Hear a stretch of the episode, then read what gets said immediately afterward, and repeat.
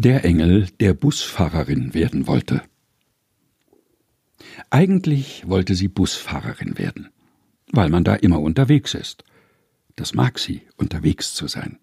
Und Menschen mag sie auch.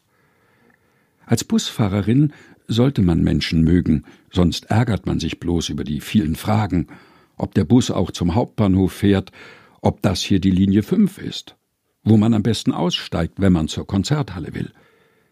Man könnte sich auch über die Omi ärgern, die eine halbe Stunde braucht, um einzusteigen, oder über die lauten Schülerinnen, oder über die Fußballfans, die Türblockierer, die Kekskrümler, das brüllende Baby. Über Menschen kann man sich immer ärgern. Aber so ist sie nicht. Sie mag Menschen. Und sie stellt es sich schön vor, jeden an sein Ziel zu bringen. Als ob man ein Puzzle zusammensetzt den nervösen Mann zu der Frau, die im Ofen ein Käsesoufflé hat, die Omi zu einem Rendezvous, den schwitzenden Jugendlichen zu seinem ersten Vorstellungsgespräch, das vornehm gekleidete Paar in die Oper, die Japaner zum Fernsehturm, den Mann mit dem Buch in seine stille Wohnung. Am Abend ist die Welt geordneter. So stellt sie sich den Alltag einer Busfahrerin vor, aber dann wurde sie Engel. Es ergab sich so. Oh, sagen die Leute, wenn sie das hören. Da haben Sie aber eine große Verantwortung.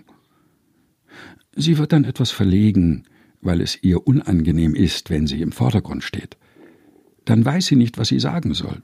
Sie lächelt schüchtern. Es geht. Man bringt die Leute dorthin, wo sie hin sollen. Eigentlich nichts anderes als Busfahren. Und die Flügel? fragen die Leute denn sie haben noch nie eine Busfahrerin mit Flügeln gesehen. Die habe ich noch nie getragen. Meistens nehme ich das Fahrrad.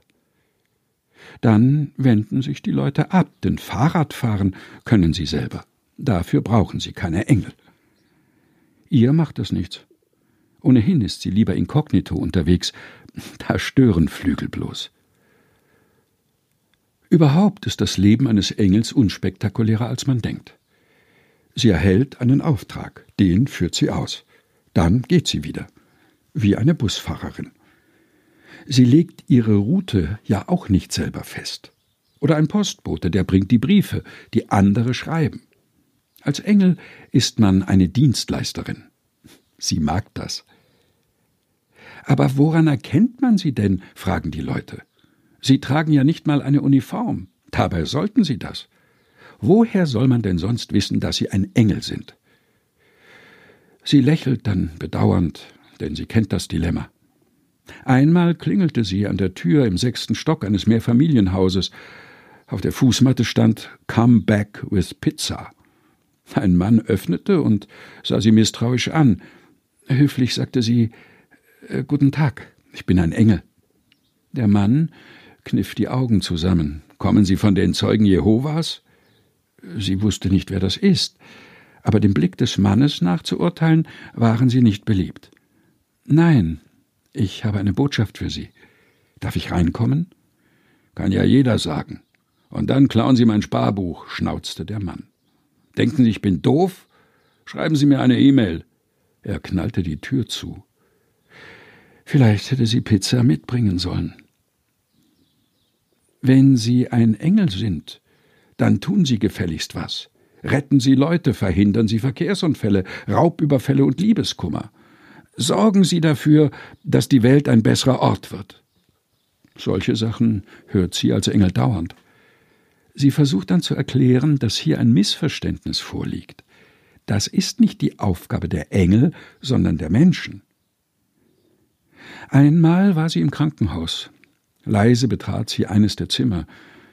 In der Mitte stand ein einzelnes Bett. Ein Mann lag darin. Er sah sehr krank aus. Seine Frau saß auf der Bettkante und sah sie hoffnungsvoll an. Es gibt doch Wunder, oder? Sie fühlte sich unwohl. Ja, sagte sie zögernd. Und dann leiser, aber manchmal sehen sie nicht wie Wunder aus. Ihren Namen nennt sie nicht. Ihr Gesicht vergisst man wieder. Ihr Schritt ist lautlos. Manchmal wollen die Leute mit ihr handeln. Wenn es schlimm wird, schreien sie und schimpfen. Aber sie kann nichts ändern. Sie kann nur da sein. Aber das kann sie gut. Es dämmert bereits. Ihr macht die Dunkelheit nichts aus. Wo sie ist, ist es hell. Aber das Mädchen ist so klein und es wirkt verloren inmitten der finsteren Bäume. Als es sie entdeckt, fragt es: Musst du nicht nach Hause? Es wird schon dunkel. Sie schüttelt den Kopf. Ich muss doch aufpassen. Auf wen? Auf alle? Das Mädchen schaut sie neugierig an. Es hält etwas im Arm. Es ist ein Schaf. Es fragt Und wer passt auf dich auf? Das müssen alle anderen tun. Sagen die Leute, so ein schöner Beruf und so sinnvoll. Sind Sie ein Schutzengel? Die mögen die Leute am liebsten. Sie denken, dann sind sie in Sicherheit. Aber Sicherheit hat sie nicht. Manchmal bedauert sie das. Sie hat nichts in der Hand. Sie ist da. Selbst da, wo man sie nicht erwartet. Der Engel, der Busfahrerin werden wollte. Gelesen von Helga Heinold. Eine Geschichte aus dem Buch Fliegen lernen. Engelsgeschichten aus der Bibel von Susanne Niemeyer. Erschienen in der Edition Chrismon.